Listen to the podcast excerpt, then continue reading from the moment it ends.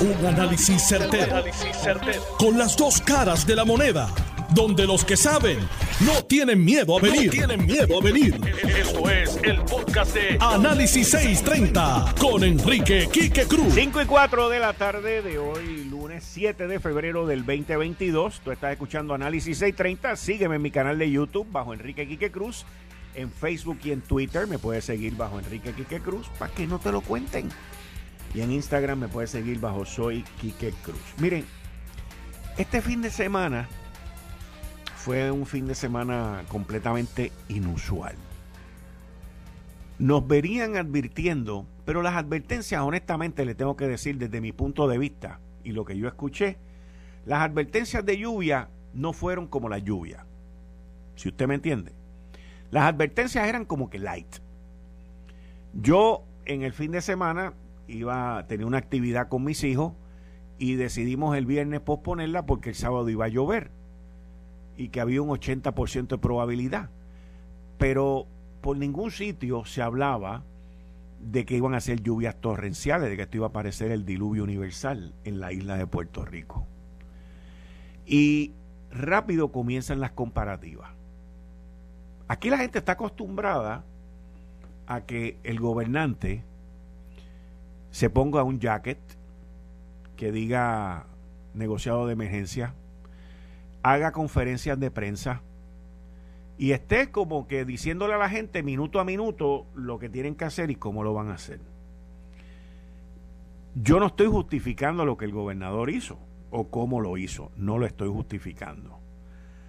Pero definitivamente que Pedro Pierluisi ha hecho un cambio en el paradigma de cómo se hacen muchas cosas.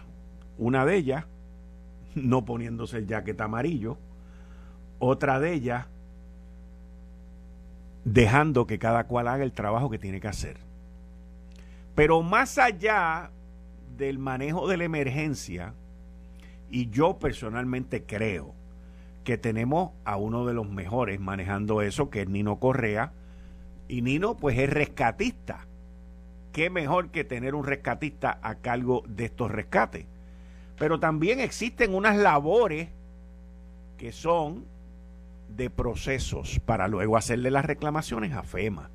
Y si esos procesos, procesos no se siguen, entonces se puede perder dinero. Eso no lo sabemos ahora, pero lo vamos a saber más adelante. Conmigo, en línea telefónica, está Nazario Lugo. Buenas tardes, ¿cómo estás? Buenas tardes, Kike. Buenas tardes a todos los amigos de Noti1. Eh, un placer conversar contigo. Estamos bien, eh, pero preocupados. Este, explícame por qué estás preocupado o por qué tú presides una asociación de personas que son eh, conocedores por experiencia y por estudio de, de, manejo de emergencia, que es la Asociación de Manejadores de Emergencia y Profesionales de la Seguridad. ¿Eso es así? Eso es correcto. Ok, ahora... No, eso es así y de igual manera, pues en nuestra práctica privada nos desempeñamos eh, en, esa área, eh, tanto para el sector público como privado. Así que atendemos, ¿verdad?, con, continuamente lo, que son los trabajos con planes de emergencia, desarrollo de los mismos eh, y, la y la implementación de los procesos a seguir. Y, y, y comienzo diciéndote que preocupado, Quique, porque la realidad es que yo creo que estoy eh, de acuerdo contigo, ¿verdad?, en que la premisa de los cambios que el, gobierno o el gobernador ha tratado de proyectar, pues esa es, ¿verdad?, su estilo y su administración, lo cual no, no vamos a entrar, ¿verdad?, en, eso. Eh, cada cual maneja, ¿verdad?, y, los asuntos como quiera mejor proyectarse. No obstante, eh, cuando hay un evento que puede, que tiene un potencial desarrollo o que pudiera causar, ¿verdad?, problemas de inundaciones urbanas, siempre se ha acostumbrado primero a mantener un monitoreo mucho más efectivo sobre esto y de igual manera existen unos alertas. Y entonces en Puerto Rico hay un plan de emergencia a seguir, hay unos planes de emergencia a nivel municipal y existe el National Response Framework que establece los niveles de cómo uno va activando esos recursos para, ¿verdad? A medida que va escalando esa emergencia que va a aumentar. Eso, eso no se hizo, ¿verdad? Eso no se hizo en ningún momento. O sea, Hoy fue... la, información que yo tengo aquí, Nazario, porque yo para estas cosas hago mi asignación. National Response Framework fue creado luego del paso del huracán Katrina en el 2007, en donde la nación entendió que tenía que nacionalizar las respuestas. De ahí sale el LN, perdón, NIMS, que es el National Incident Management System, que es una movilización parcial y completa del Emergency Support Function en Puerto Rico, que estamos hablando de que hay 19 agencias que son parte de eso, que son agencias que se supone que estén en el COE antes del evento, en el Centro de Operaciones Estatales, representados, por ejemplo, en el caso de Puerto Rico, la Guardia Nacional, Departamento de Transportación, Obras Públicas, el 911, la Autoridad de Energía Eléctrica, Autoridad de Acueductos, Policía, Salud, Vivienda, Educación, entre otras. Y de ahí es que sale toda la documentación de las necesidades que tienen los municipios a base de las emergencias que tienen y se hace la data, se crea la data y la información para luego sustentar la reclamación de declaración de emergencia. ¿Estoy correcto? Totalmente correcto. Así mismo es. De, de igual manera. Ahora te pregunto, Nazario, te pregunto, por el COE no estar abierto, ¿se puede ver afectada la reclamación con FEMA? Se puede ver afectada la reclamación con FEMA, atrasa los procesos, pero más que eso, Quique, Dime. pone en riesgo la vida de los ciudadanos. ¿Por qué? Porque el centro de operaciones de emergencia se convierte en este núcleo en donde comienza a llegar información del evento que está ocurriendo y se comienza a canalizar y a coordinar dependiendo, ¿verdad?, las necesidades que surjan al momento. Por ejemplo, Acueducto eh, ordena que un coordinador interagencial de acueducto vaya a ese COE. Y en ese COE, eh, es la presencia de ese coordinador interagencial establece comunicación directa con los operadores de las represas La Plata, Carraízo, Patillas, todo esto. ¿Qué sucede? Que en el momento que se está haciendo un rescate en la calle, porque una familia quedó atrapada. Los rescatistas salen a buscar esa familia y posiblemente crucen un río eh, y tengan que hacer una movilización de rescate eh, para esto. Necesitan de información precisa porque no puedes tirar la vida de los rescatistas cuando van a abrir las compuertas de Carraízo. y, entonces todo eso se balancea eh, dentro del trabajo que se realiza en el COE. Se va llenando, eh, suministrando información, pero de igual manera el COE va generando información al fin. Así que hay un proceso de retroalimentación continuo. Así que por eso es tan importante la presencia de esos coordinadores interagenciales. Eh, por ejemplo, eh, a la una y media de la mañana el, domingo se estaba abriendo la desembocadura del río Herrera de Río Grande en Loíza. Y Carraízo eh, brindó, ¿verdad? Se, tuvo que tocar base con, con, con en este caso, eh, eh, con el USGS para poder conseguir información, este caso Servicio Nacional de Meteorología, para ver cómo iba la creciente de este río. Porque vamos a exponer a un operador de equipo pesado con una máquina a hacer este trabajo. Pero toda esa coordinación de lo que se va a hacer, de cómo se está haciendo, se canaliza a través del COE.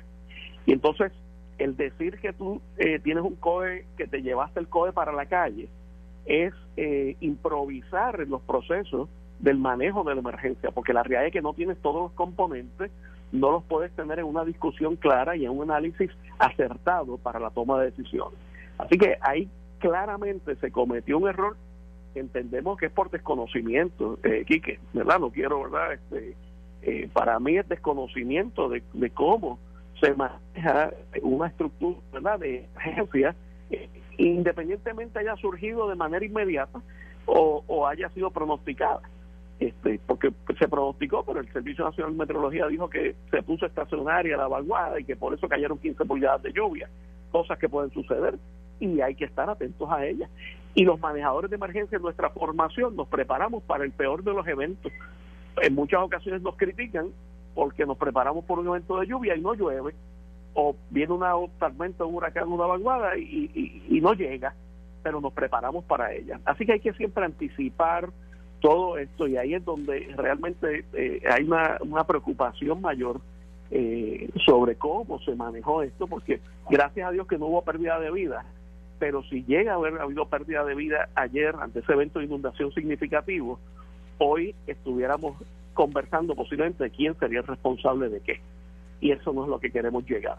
Aquí hay la mejor intención de todos los servidores públicos y hay la mejor intención de los verdaderos héroes, que son los rescatistas de los municipios y los manejadores de emergencia municipal, que son los que están dando el, eh, ahí el frente, en el frente de batalla continuamente para atender las situaciones de emergencia.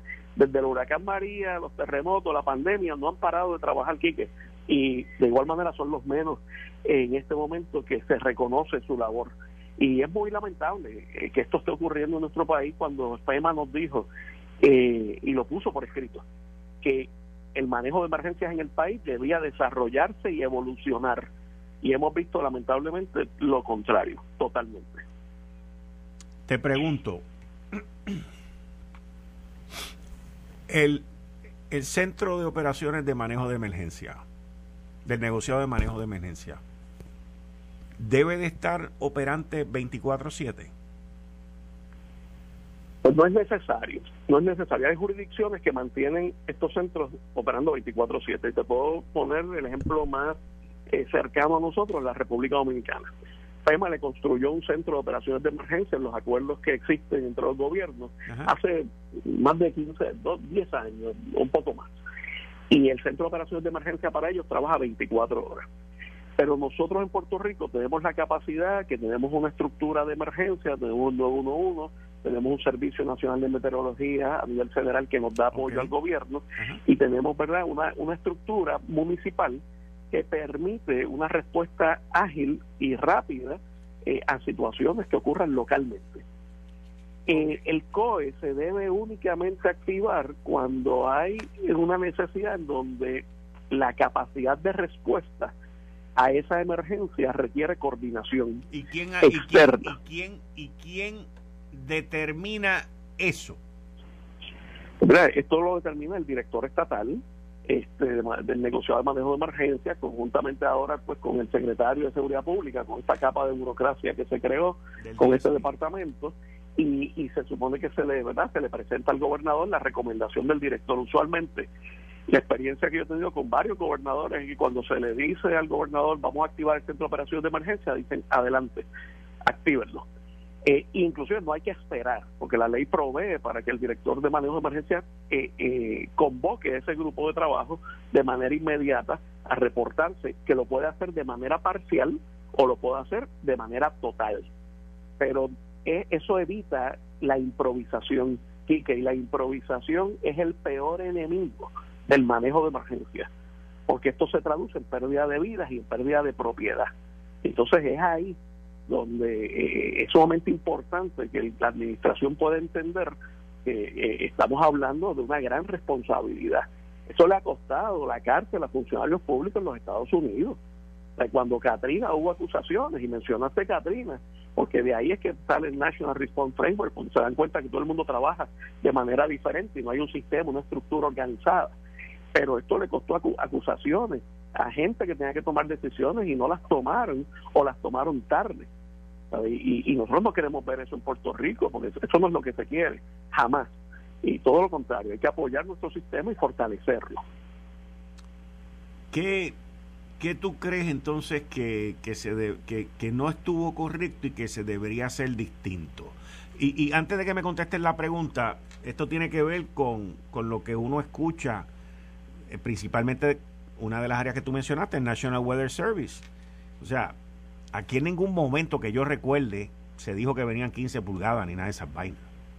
No, eso es correcto. O sea, aquí lo que se habló fue, yo que yo recuerdo así, porque es que no se le dio tampoco mucha, no se le dio eh, mucha la categorización de que mira, para acá lo que viene es agua en bruto. Temporal. Ajá, eso no se dijo. Eh, por ningún sitio.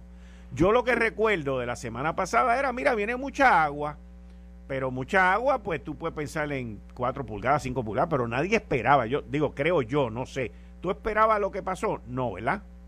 No, no, no, definitivamente no. no ni, yo, ni inclusive ni el mismo Servicio Nacional de Por eso te digo, por eso te digo. Entendían que esto, esto iba a, desplazarse rápidamente y que iba a dejar unos aguaceros, ¿verdad? Que iba a haber un día nublado con lluvia, pero que no se esperaba, ¿verdad? Esa ese efecto eh, de esa precipitación tan severa.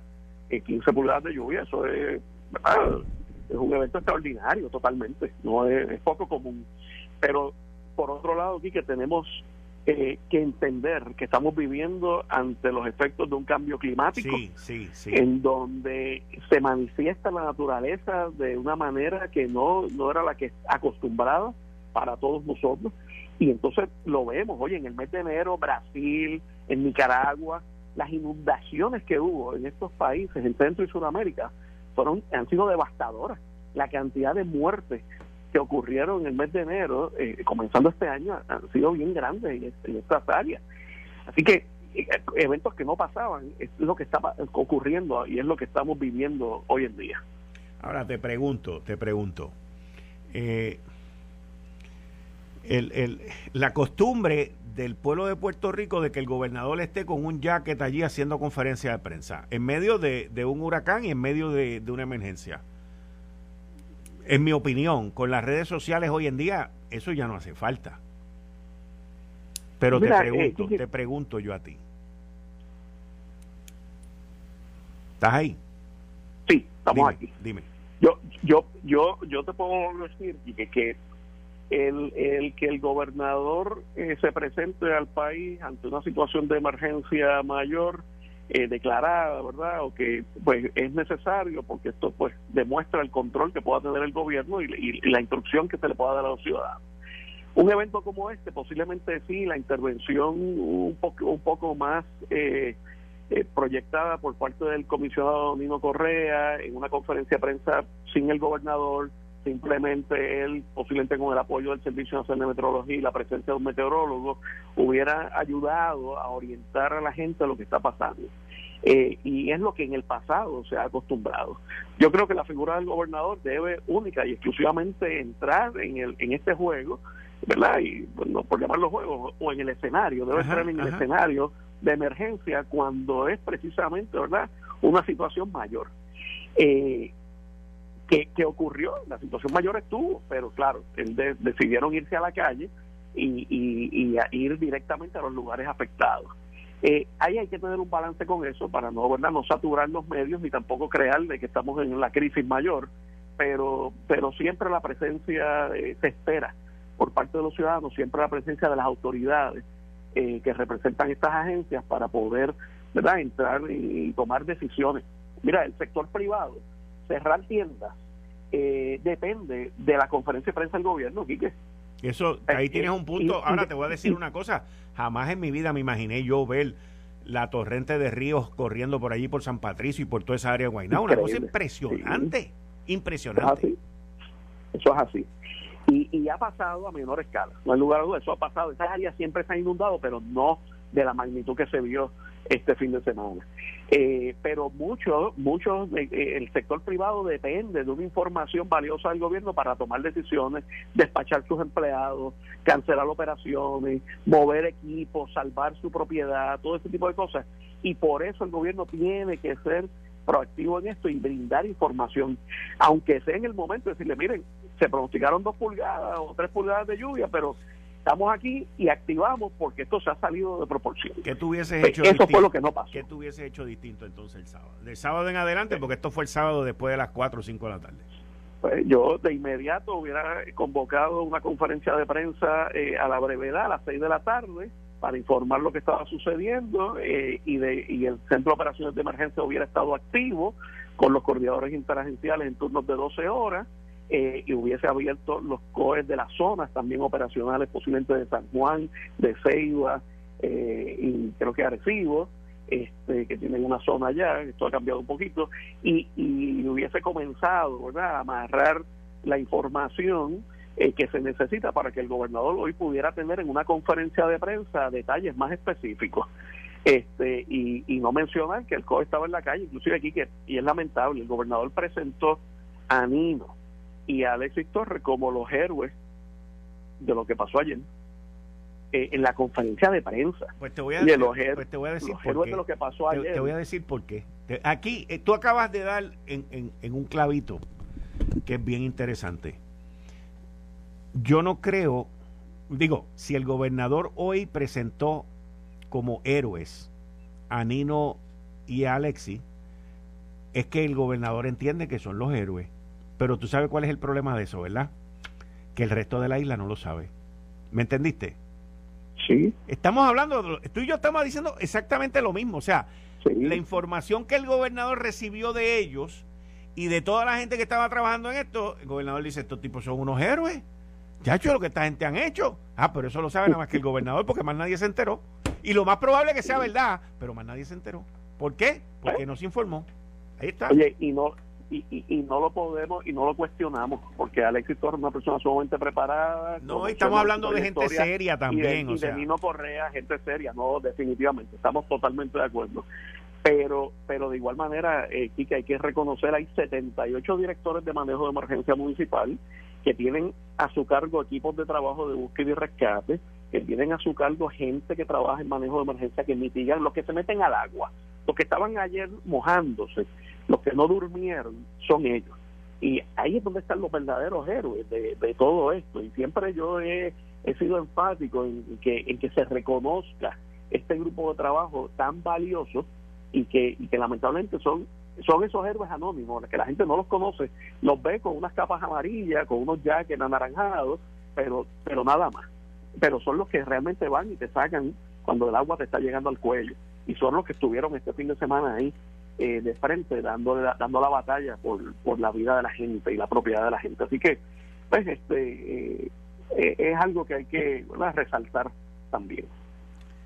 Nazario Lugo, muchas gracias. Gracias por estar aquí con nosotros en Análisis 630. Muchas gracias. Claro que sí, un placer. Bien, ahí ustedes escucharon a Nazario Lugo, presidente de la Asociación de Manejadores de Emergencia y Profesionales de la Seguridad en Puerto Rico. Miren, aquí hay una serie de áreas que las voy a desmenuzar cuando regrese de la pausa y, y analizar y entender qué fue lo que ocurrió, porque de estas cosas uno aprende. Y eso es lo que debería hacer el gobernador, eso es lo que debería hacer Alexi y el mismo Nino, al igual que los alcaldes. Esto no es, no se trata de crítica, esto se trata que después de una situación como esta, lo normal, lo lógico, lo prudente es, vamos a sentarnos en una mesa y vamos a analizar esto desde que comenzó el miércoles o el, o el jueves diciendo que venía lluvia para acá hasta el lunes por la mañana. ¿Cómo lo podemos hacer mejor? ¿Cómo podemos mejorar todo lo que hicimos? No pongo en duda ni cuestiono que el gobernador haya llamado héroe, según me dice Nazario Lugo, a Alexi y a Nino.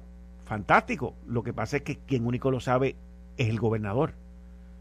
Y cuando tú le pones la medalla de héroe a alguien, pues di que fue lo que hicieron y lo más probable que ellos lo que decidieron fue, por lo que he entendido y por lo que he visto y escuchado y analizado, fue nos vamos a tirar para la calle y esto lo vamos a hacer de una manera distinta. Esa es la mentalidad del rescatista. Esa es la mentalidad del mejor rescatista que hay en Puerto Rico y en todo el Caribe. Nino Correa. Fantástico. Pero tiene que haber alguien comunicando. Tiene que haber alguien dando dirección y no es a la isla completa. Estamos hablando de 13, 14 municipios.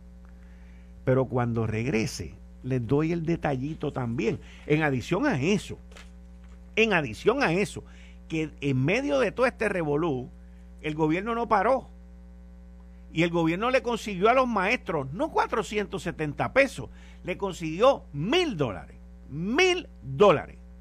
Efectivo el primero de julio del 2022. Mil dólares. Y ahora el problema es, y el chisme y el lío es, que el gobernador dijo, no sé qué dijo, que si usted no quiere seguir, pues que no siga.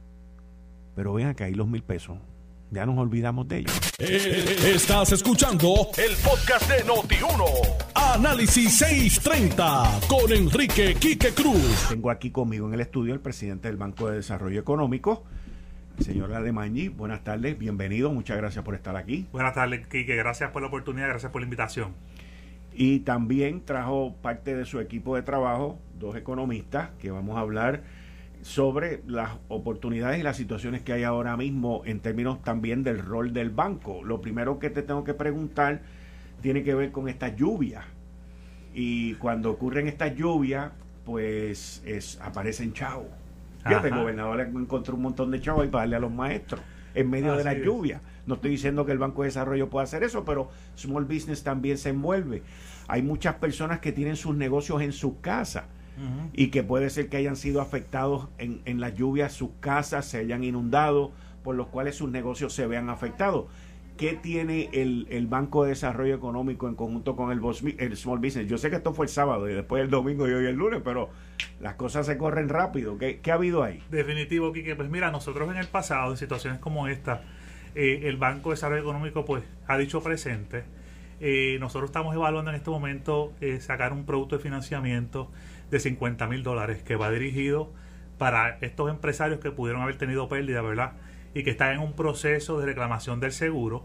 Por consiguiente, al, hacer la reclamación, pues ¿verdad? Hay, un, hay un delay, hay un proceso donde se tarda eh, eh, en, que el seguro, la compañía de seguro hace el desembolso. Por consiguiente, nosotros como banco ya tenemos la experiencia, lo hemos hecho en el pasado, y nosotros pues atendemos esta situación junto con el empresario y, y le adelantamos hasta 50 mil dólares. Financiamos, ¿verdad? 50 mil dólares. Eh, esto es un producto de financiamiento que estamos, ¿verdad? Definiendo a su speak en este momento porque pues nos cogió, nos cogió por sorpresa y nosotros pues le, tenemos es bien bien este bien flexible es un producto bien flexible que, que tienen unos unos unos spot check verdad unos criterios que estamos definiendo en el proceso eh, eh, de definición para hacerlo como digo bien flexible y que poder cualificar a estos empresarios que nos soliciten. Ya, ya sometimos hoy un email verdad un comunicado a, a, a toda nuestra cartera de clientes para dejarles saber sobre este producto y la disponibilidad, 50 mil dólares del 4%, que es, un, es, un, es una tasa de interés, sumamente sumamente competitiva. Sí, la, idea es adelantar este dinero al empresario, ¿verdad? A través de este producto de financiamiento, cuando el seguro pague, pues entonces el, el, en su momento cuando pague, pues entonces el empresario nos pagaría a nosotros al banco. Voy a hacer una un pequeño paréntesis en esto porque eh, la jueza Laura, y cambiando el tema porque tengo que dar esta noticia también, la jueza Laura Taylor Swain, que es quien maneja la quiebra de Puerto Rico, acaba de ordenar al presidente del Senado, José Luis Dalmau, a retirar la demanda que radicó impugnando el contrato de Luma porque viola el automatic stay. Así que más información les estaré dando a ustedes a las 6 de la tarde eh, con el compañero John Mott, que lo estoy buscando. John, si me, si me estás escuchando, quiero hablar contigo a las 6 de la tarde sobre esta orden que la jueza Laura Taylor Swain le acaba de dar al presidente del Senado, José Luis Dalmau, de que retire la demanda que, que radicó impugnando el contrato de Luma porque viola el automatic stay. Así que esto está interesante, no paran de hacer noticia. Y nosotros aquí con el mejor analista de la ley promesa y de toda esta quiebra, John Mott, que está conmigo los martes, pero vamos a ver si lo conseguimos para hoy a las 6 de la tarde. Ok, continuando acá. Eh, ustedes en, en, el Banco de Desarrollo eh, también, y, y, tú y yo tuvimos una conversación hace tiempo sobre eso, que todavía pequeños comerciantes que fueron afectados por, por el huracán María, eh, como que no se han movido en, en, términos de unos fondos de que hay disponibles por parte de FEMA. Háblame sobre eso. Pues sí, estos fondos son de parte de CDBG, DR. Son fondos de recuperación. Efectivamente, son unos fondos que se liberaron, se liberaron en el 2020. Sin embargo, en el 2020, pues al ser un año de pandemia, ¿verdad? Uno, dos, los, los criterios y, las, ¿verdad? Los, procedimientos y las guías eh, para, para, solicitar y ser elegible estos fondos pues no estaban muy claras.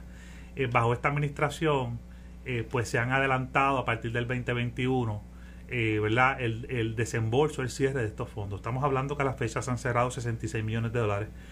¿De un total de cuánto? 66 millones de dólares, un total de 225 millones de dólares. Pero de ahí hay una porción, hay una porción 225 millones de dólares que, va, que va dirigida a lo que son gastos administrativos. Por consiguiente, lo que va realmente para, para utilizarse como grant, eh, eh, que es hasta 50 mil dólares, son cerca de 150 millones. Ahora, ahora. Eh, nosotros hemos cubierto ya los 78 municipios, en la isla 100 por 35. hemos hecho alianzas estratégicas con toda la verdad, con, con, con, con las asociaciones, los gremios privado para mover este dinero a, los empresarios y que llegue a los empresarios. Por consiguiente, de estos 66 millones, solamente en el 2021 se han puesto en manos de los empresarios 54 millones de dólares. O sea que vamos de manera agresiva eh, moviendo este dinero para que llegue lo antes posible a los empresarios. Estamos hablando que son 1.512 subvenciones, casos que se han cerrado. Eh, es hasta 50 mil dólares. El promedio que se ha cerrado hasta la fecha han sido como 44 mil 100. ¿Ok? Sin embargo, eh, eh, nosotros le probamos al, al, Departamento de la Vivienda Federal que pues ya nosotros habíamos cubierto bastante, ¿verdad? en términos de cobertura geográfica, en términos de empresarios impactados. Acuérdense, hay que, es bien importante considerar que estos empresarios, si ya fueron elegibles, por ejemplo, para lo del PPP, la otro, otro tipo de ayuda federal. No cualifican para eso. Hay, pudiese haber un doble, un double dipping, ¿verdad? Un doble, whammy, sí, un double dipping. Correcto, correcto. Entonces, en ese caso, pues esos, esos eh, eh, empresarios pudieran quedar eh, descualificados. Lo que se aprobó recientemente fue, y estamos todavía definiendo las guías, es que de 50 mil se aumentó a 150. Okay. Con la idea de ese dinero remanente, poder utilizarlo cualificar a los empresarios, ¿verdad? Que ya se cerraron, los empresarios que están todavía en el, en el pipeline, ¿verdad? En el, en el proceso de, de calcular elegibilidad para aumentarlo, ¿verdad? De 50 a 150 y utilizar todo ese remanente que no se pierda ni un chavo. ¿Y cuál es el el límite de la utilización de ese dinero, si es que tiene límite? En fecha me refiero, el deadline. Bueno, el deadline, esto le está quedando como 3, de 3.5 a 4 meses. Ok. Y ahí cierra, porque esto viene desde María, esto no es eterno. Correcto, correcto, pero viene desde María, pero se liberaron los fondos en el 2020. Ah, ok. Fue que Se, liberaron en el 2020. En, el, 2020 fue bien lento el procedimiento eh, de, procesamiento y de cierre de los casos. En el 2021 fue cuando realmente, este, bajo esta administración, empezaron eh, a moverse los casos, el dinero a moverse en la en, En términos del movimiento económico, ya que tenemos un economista aquí, dos economistas, en términos del movimiento económico, el movimiento eh, la inflación y todas estas cosas que están ocurriendo ahora. E, economista, ¿cómo, ¿cómo usted ve la situación en Puerto Rico para el pequeño comerciante? Bueno, em, la economía ha tenido como un repunte en los últimos meses del 2021. Eh, claro, este repunte pues tuvo un poco de... Este repunte eh, se afectó bastante por eh, la nueva variante que apareció de, del Omicron. Eh, y pues eh, esto hizo que, que mucha hubiera mucho pues ausentismo y hubo agencias que, que tuvieron que cerrar momentáneamente. Ahora, claro está, no esa, esa quizás que pudiéramos hablar, ese aguante que hubo en diciembre jamás compara con lo que nosotros vivimos en el 2020. Eh, en esos términos, pues el índice de actividad económica, que es un resumen ¿no? de indicadores que nosotros eh, trabajamos y lo, lo computamos mensualmente, ese índice para diciembre del, del 2021 presentó un 3.6% de, de crecimiento. Eh, es cierto que estos datos no nosotros no los observábamos eh, hace bastante tiempo, ¿no? Porque pues Puerto Rico lleva eh, bastante años ya en una recesión económica, así es que Y de hecho, este crecimiento no, no lo observábamos hace ya más de, de, 10 años. O sea, este nivel de crecimiento. Que la, última vez que hubo un crecimiento, que yo recuerde, fue uno que anunció Fortuño, que fue como de 1 punto algo por ciento después de los fondos. Eso fue para el 2012. De los fondos, aquellos. ¿Cómo? Los fondos ARRA. Los fondos ARRA. sí, eso fue para el 2012. Exacto, y fue como de 1 punto algo. Exactamente. O sea, fue una cosa chiquita. Así Exactamente. esos son los datos que usted nos está Y entonces sí, pues sí observamos luego del huracán María eh, una recuperación, pero eh, este último año, pues sí, ya después de la, de la pandemia, pues sí, esa recupera, la recuperación que ha habido post pandémica eh, ha sido mucho más eh, rápida de lo que de lo que todos esperábamos. claro está.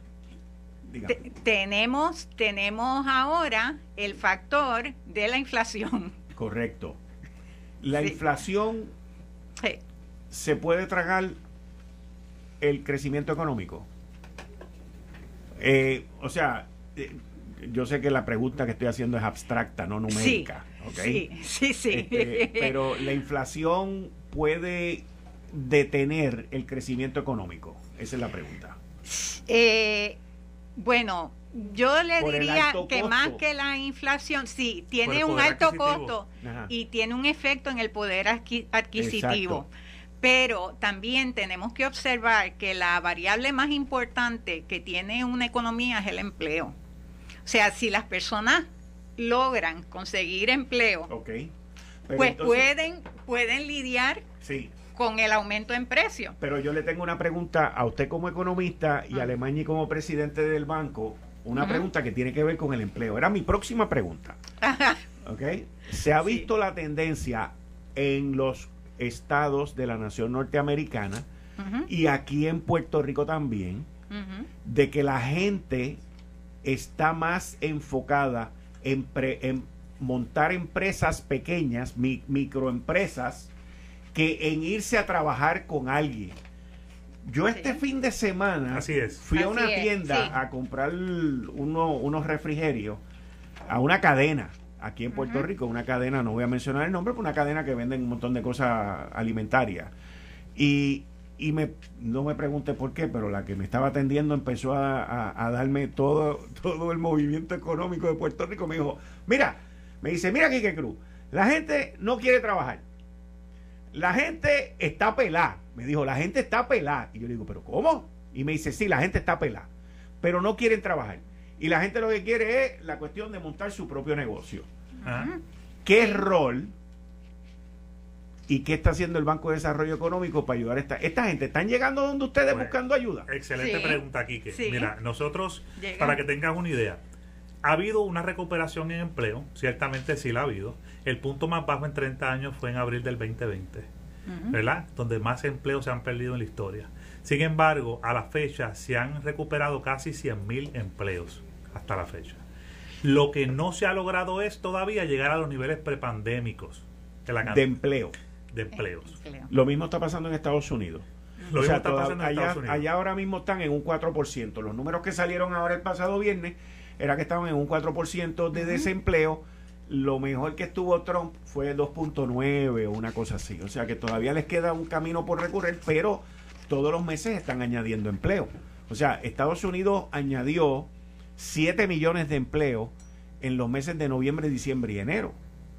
Eh, y que eso tiene que ver con el repunte, pero nosotros aquí, ¿cómo vamos con eso? Y en términos del banco, desarrollo de nuevos empresarios. Bueno, eso es una excelente pregunta. Nosotros hemos visto una tendencia, ¿verdad? En términos de personas que han decidido no, eh, eh, eh no ¿verdad? En la fuerza laboral bajo un patrono. ¿Por qué? Porque se dieron cuenta durante la pandemia que en su casa podían, ¿verdad? Crear un negocio, y, y, y, y, generar ingresos desde su casa. Pues esta tendencia se ha visto, ciertamente. Nosotros hicimos una, una alianza estratégica con el Departamento del Trabajo porque nos interesaba saber cuántas personas de estos, de estos microempresarios, de estos cuentapropistas, pues, una vez se acabó la ayuda esta del PUA, que se acabó en septiembre, a principios de septiembre, estas personas cuántas eran pues nos dieron la, la, estadística, cerca de medio millón de, de, de cuentas propistas registrados. ¿Nuevo? No. No, no, existente. Existente. Eso es en Hacienda. Eso es, esto fue, eso fue con el Departamento del Trabajo. el Departamento del Trabajo es verdad que hizo ¿verdad? una colaboración también con Hacienda. con Hacienda para poder para okay. capturarlos ahí como registro comercial. Exactamente. Eh, ese, ese, esa parte de la población, ese, ese grupo de personas, nosotros hicimos esta colaboración para que creamos un producto dirigido a los microempresarios. Ok. Que es hasta 25 mil dólares, ¿verdad? 4% de interés, ¿verdad? Y la idea es poder atender estas, estos microempresarios, estas cuentas propistas que dejaron un día para otro de recibir la ayuda, mantener sus negocios a través de esta ayuda de la federal, que dejó de llegar, y poderlos insertar, y poder mantenerlos, eh, eh, ayudarlos en sus negocios este, con, esta, con este financiamiento de 25 mil dólares. Y ha tenido una aceptación increíble. de hecho, abundando en el, en el dato de establecimientos aquí en Puerto Rico del sector privado, en términos de los pequeños y medianos empresarios, eh, Puerto Rico al, al, primer trimestre del año 2021 eh, cuenta con 43.583 establecimientos. Okay. Este, y ese, ese, esos establecimientos están concentrados en el primer puesto. Eh, tenemos comercio al detal, que este, cuenta con 8.700 emple empleos. Luego viene cuidado de salud y asistencia social. Y el tercero es manufactura. Este, en esos tres renglones eh, se, se eh, desglosa de esos 43 mil eh, establecimientos, casi 18 mil establecimientos. O sea, ahí tiene pues como un 30% más o menos de esos, de esos establecimientos. ha habido una tendencia de en los últimos tres meses una, de una sobre 1.500 eh, establecimientos se han creado. O sea que ciertamente se ve una tendencia de, de, esto de creación de empleo, personas que, que quieren emprender negocios nuevos. Yo creo que aquí que es importante recalcar que el Banco de Desarrollo Económico está ¿verdad? buscando eh, atender este nicho de la población, incluyendo jóvenes, porque los jóvenes empresarios, ¿verdad? jóvenes que quieren emprender negocios no se pueden desatender. Nosotros hemos hecho ciertas alianzas estratégicas con el Colegio de CPA, por ejemplo, para darle mentoría a estos a estos empresarios que quieren desarrollar negocios nuevos, a los existentes que quieren saber cómo expandir, cómo, cómo pueden hacer que su negocio sea más, más rentable, obtener mayor liquidez en sus negocios. Tenemos esa alianza estratégica con el Colegio de CPA. Eh, por ejemplo. Entonces, en esa dirección el Banco de Desarrollo Económico se está moviendo para atender ¿verdad? todos estos nichos de la población que, que, que quieren hacer cosas diferentes quieren hacer cosas diferentes. Bien importante mencionar, el banco va a ser recipiente de un dinero, ¿verdad?, que viene del Tesoro Federal. ¿Ah, sí? Sí, sí. Pero así un grant para, para la liquidez del banco. Correcto. Esto va a ayudar a la liquidez del banco porque... cuánto estamos hablando? Pues estamos hablando que son 218 millones de dólares. 218 millones de dólares. 218 millones de dólares son 109 millones que vienen del Tesoro, del Tesoro Federal financiamiento. Ah, financiamiento. Financiamiento. Por parte del Tesoro. O sea, esto es para capitalizar el banco, entonces. Esto es una y darle, y darle liquidez. Y darle liquidez. Esto, esto, es una asignación que viene para que se hace para todos los estados, incluyendo los territorios. Y eso tuvo que ver con, con, con, el, con el coronavirus. o sea, viene viene de esa de esa línea. Viene por esa línea. En el 2011, el, eh, Puerto Rico fue recipiente también de, pero fueron menos de 20 millones de dólares, ¿verdad? Y este año pues pues fueron 58 y de 58 aumentó a 109 por dos. O sea, que, ¿por qué por dos? Porque es por pareo. El sector privado, la banca privada se inserta, ¿verdad? Ok, ok. Ya sea a través de... Sí, sí, sí. O sea, van a los van, van a los negocios y van a los préstamos juntos. Eh, correcto. Y entonces el Banco de Desarrollo pone la mitad y la banca privada pone la, la otra mitad. O sea que el banco va a tener la oportunidad de a todos estos pequeños comerciantes que están desarrollándose ahora, que quieren montar todos estos negocios en Puerto Rico, que la mayoría, según entiendo economista, tiene que ver con servicio. Exactamente, el sector de servicio. Eh, pues van a ver 218 millones de dólares disponibles. 218 millones de dólares corriendo en la economía para atender ya sea servicio, atender por ejemplo el turismo. Ahora mismo hay mucho interés en el área de turismo. ¿Y, eh, qué área en el área de turismo se está desarrollando? Pues, pues no, la, tendencia se ha visto, ¿verdad? Y estamos también próximamente ahora en este primer trimestre eh, vamos a hacer una colaboración, una alianza estratégica con la Oficina de Turismo en Puerto Rico eh, mirando eso mismo, cubrir la isla 100 por 35 y ver todo lo que son Airbnbs, todo lo que son hoteles boutiques,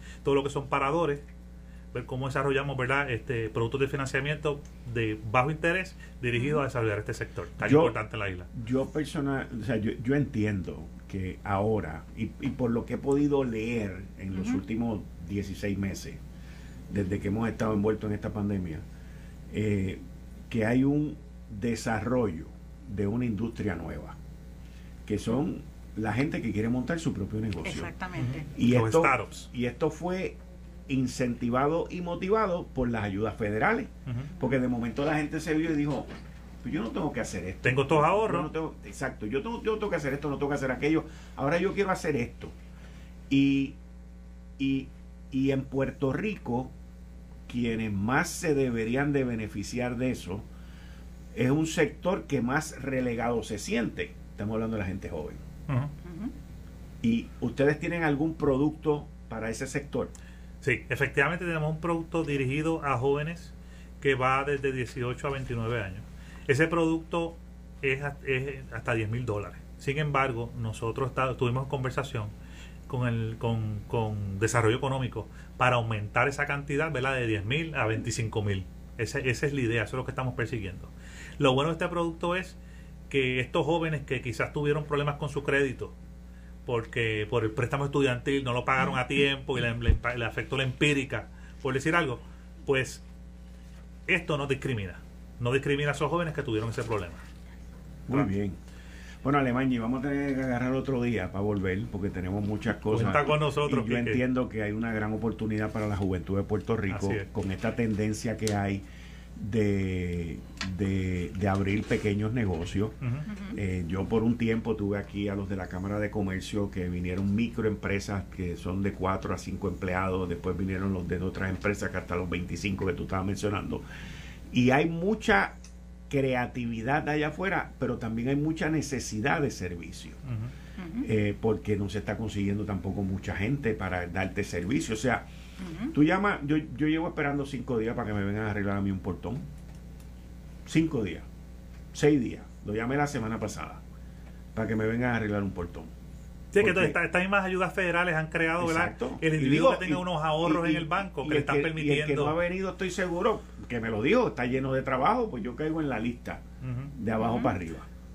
Sí, pero, pero, pero la expectativa es que estos empleados se sigan insertando ¿verdad? en la fuerza laboral. Sí. Eh, están dependiendo todavía de los ahorros que, que, le quedan por las, ¿verdad? las ayudas que estábamos hablando. Poco a poco eh, siga aumentando la cantidad de los empleos en el sector privado y pues se inserten. Y, y, y, pero, pero, ciertamente, como mencionamos, hay un nicho de la población, un nicho de, de personas que estaban empleadas en el sector privado que todavía entienden que hacer un negocio, emprender un negocio nuevo es una mejor idea mientras más apoyo y soporte se le den en el área de contabilidad, en el área del manejo. Y el acceso a capital. el acceso a capital, pero sobre todo manejarlo, porque el, empresario tiene que entender que esa, esa burrucha de dinero que le llega no es de él. ¿Ves? Y que le tiene que pagar a los suplidores y que lo que sobra, pues es lo que se supone que le sobre, un 10, un 15, un 20, un 30, un 40, pero no es el 100%. La literacia financiera, sí, que esa es la parte más importante. Pero tenemos que volver, tenemos que volver a Alemania y muchas gracias. Aquí, siempre a la orden, Kike, es un placer. Bien, voy a una pausa y regreso inmediatamente con ustedes aquí en Análisis 630 con el licenciado John Mott sobre la orden que la jueza Laura Taylor Swain le acaba de dar al presidente del Senado. Tú estás escuchando Análisis 630. Suscríbete a mi canal de YouTube bajo Enrique Quique Cruz para que no te cuenten. Esto fue el, podcast de Notiuno. Análisis 630 con Enrique Quique Cruz. Dale play a tu podcast favorito a través de Apple Podcasts, Spotify, Google Podcasts, Stitcher y notiuno.com.